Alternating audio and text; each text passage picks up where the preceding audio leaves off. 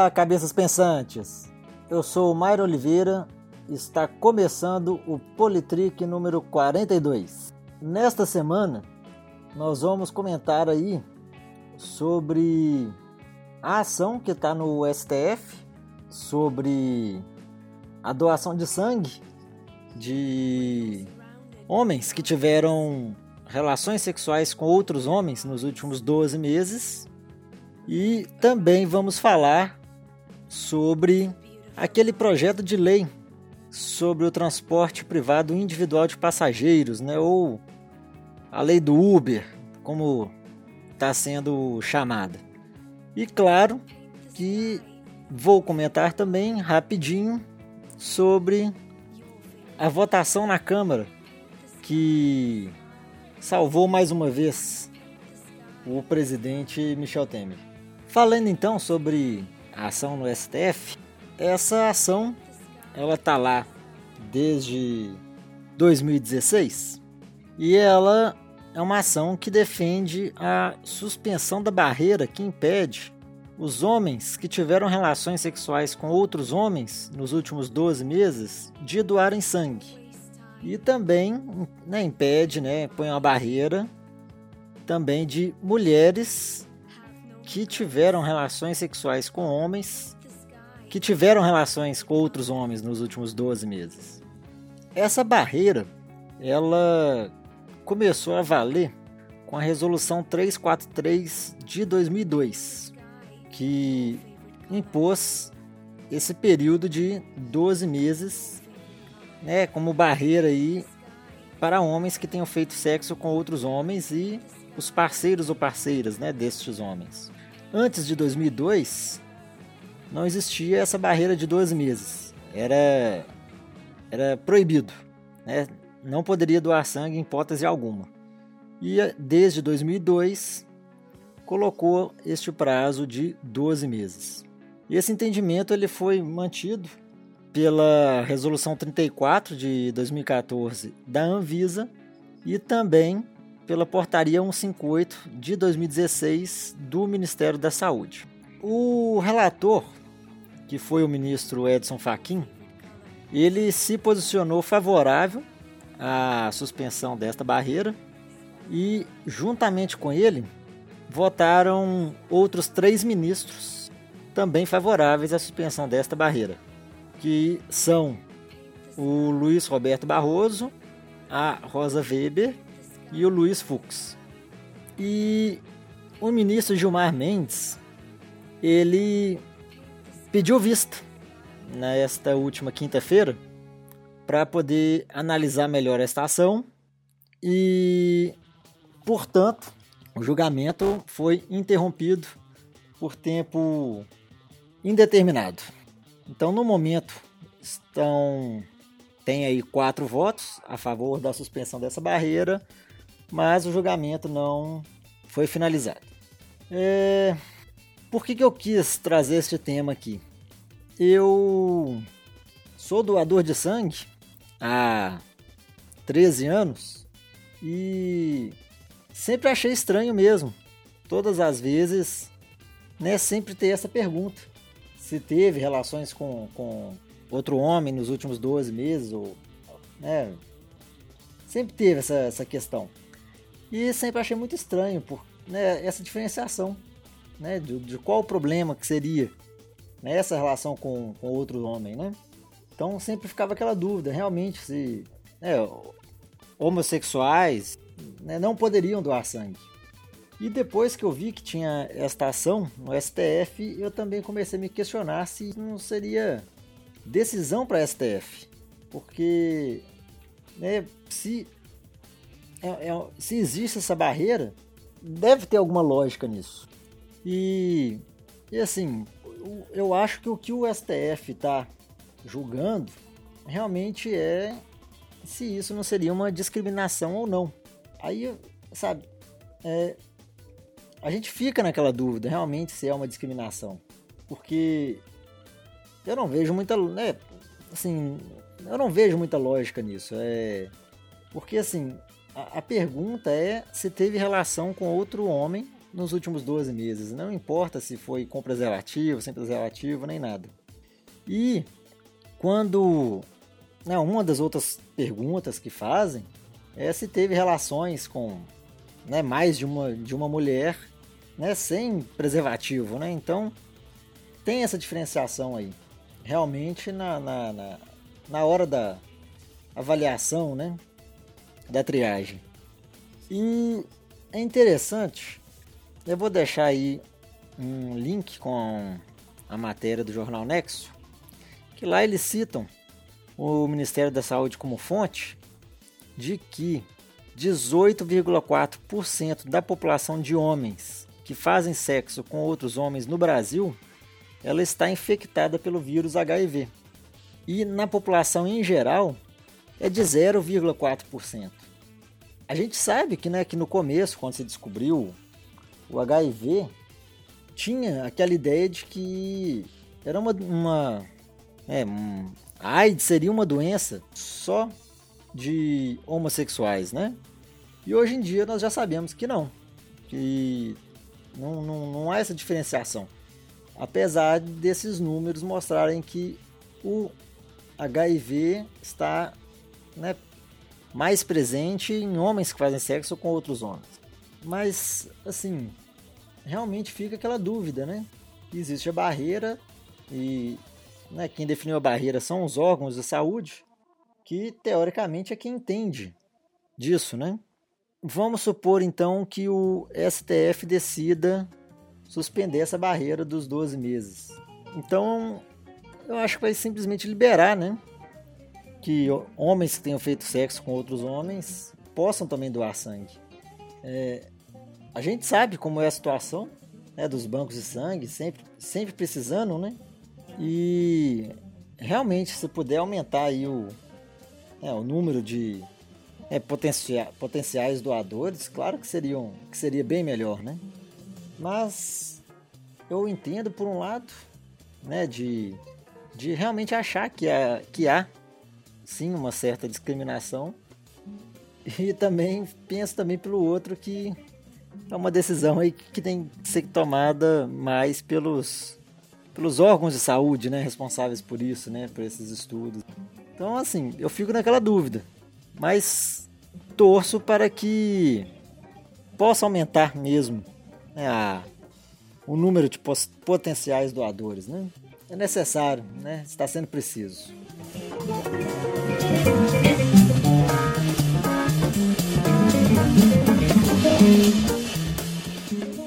Uma outra questão que foi levantada esta semana também é o projeto de lei do transporte privado individual de passageiros.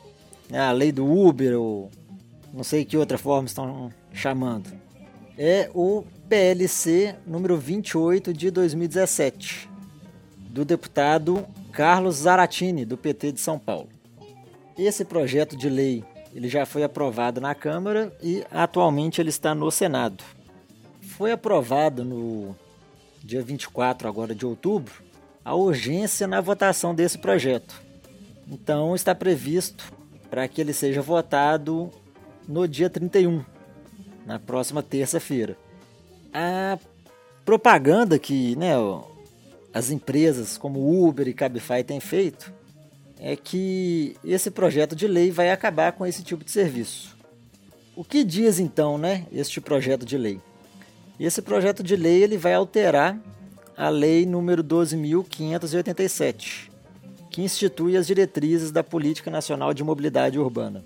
Este projeto de lei ele acrescenta o artigo 11A, que estabelece algumas coisas.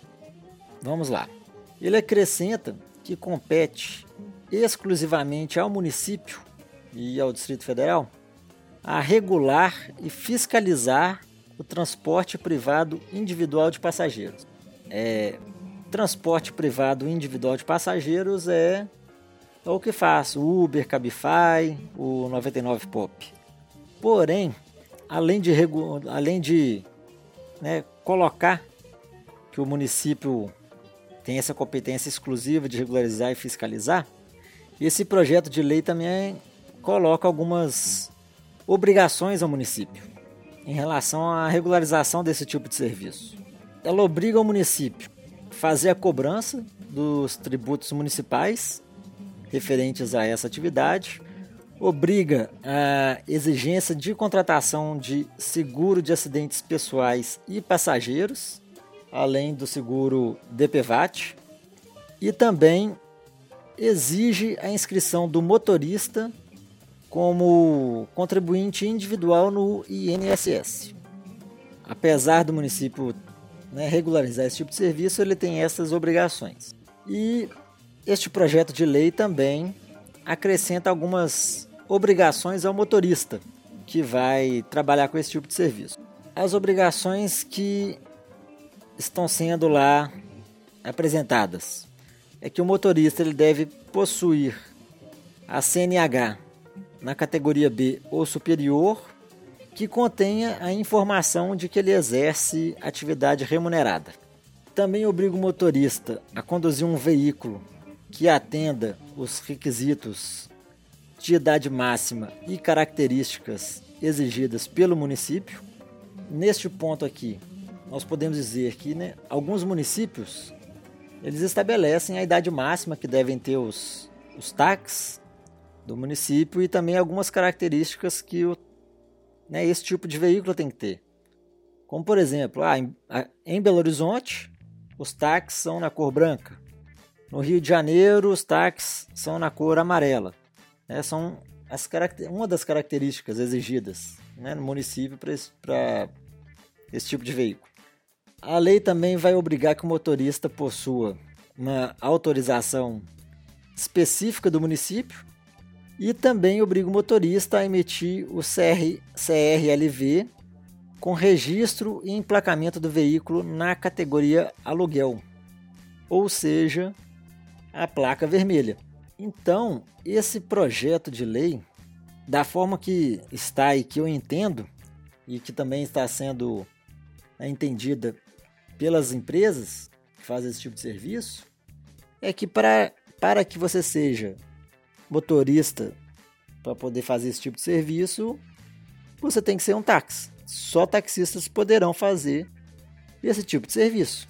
Porque se, se exige aí que o carro tenha as, as características exigidas pelo município, né, de idade máxima, e também que tenha a placa vermelha, vai transformar tudo em táxi. E a questão de transformar tudo em táxi é que existe aquela limitação de placas né, no município. Ah, cada município tem estabelece o número de placas, de quantidade de táxi que vai ter e pronto. E nesse, nesse tipo de serviço, a, o, o número de motoristas é de acordo com a demanda. Então, pode vir a faltar motoristas para fazer esse tipo de serviço. Eu, pessoalmente, então, eu não concordo com esse projeto de lei. Eu acho sim que esse tipo de serviço tem que pagar, tem que pagar impostos, uma vez que se existem os impostos municipais e está tendo essa atividade no município, então a empresa tem que pagar sim os impostos. Porém, eu não acho que o motorista tem que ser contribuinte do INSS, não acho que ele tem que dirigir carro de placa vermelha, de na, na cor do táxi, nem nada. Não acho que tem que ser um taxista. Eu acho que tem que ser como é hoje. É alguém que né, na sua hora vaga ou né, durante todo o tempo aí que você tiver né, como único trabalho ser motorista né, desse tipo de serviço, eu acho que o motorista tem que utilizar desse tempo para trabalhar da forma que ele achar melhor e também na, na hora que ele quiser, da forma que ele quiser. Ele não, não é para ele virar um taxista. O serviço de táxi já existe no município. E esse é um serviço diferenciado do, do, do táxi.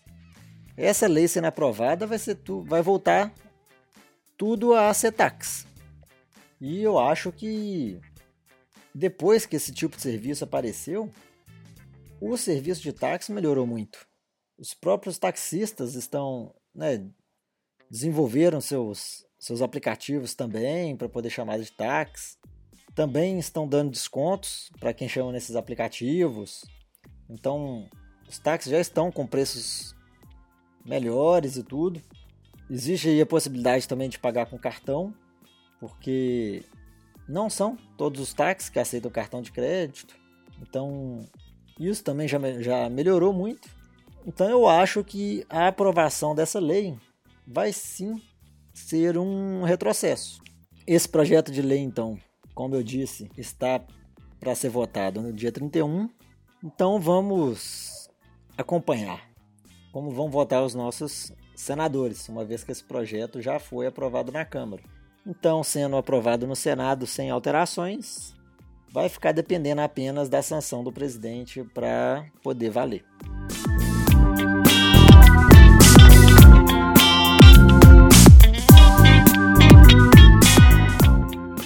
Falando então no presidente, vou comentar aqui rapidinho que nós tivemos a votação para arquivamento ou não da segunda denúncia contra o presidente Michel Temer e os, os deputados então votaram para o arquivamento da denúncia e o presidente Michel Temer teve um pouco menos de votos a favor dele do que na primeira denúncia.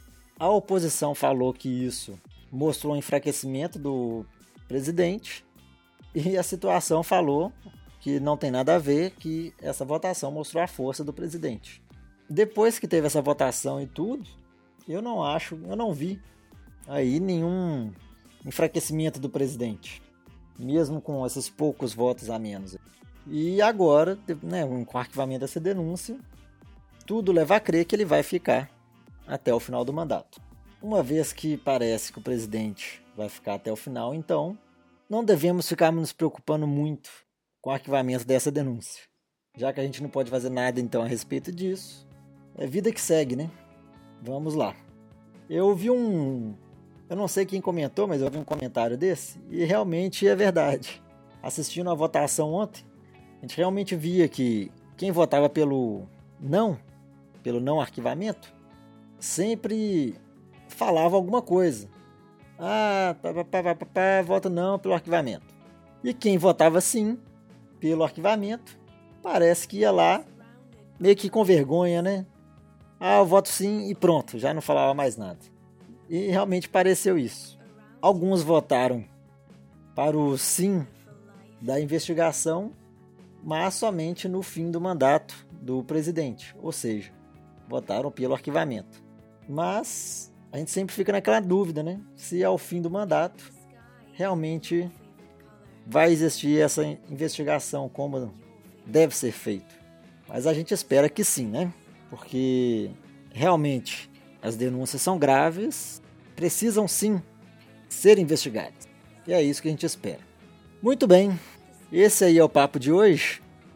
A gente se encontra então no próximo programa, ou então nas nossas redes sociais.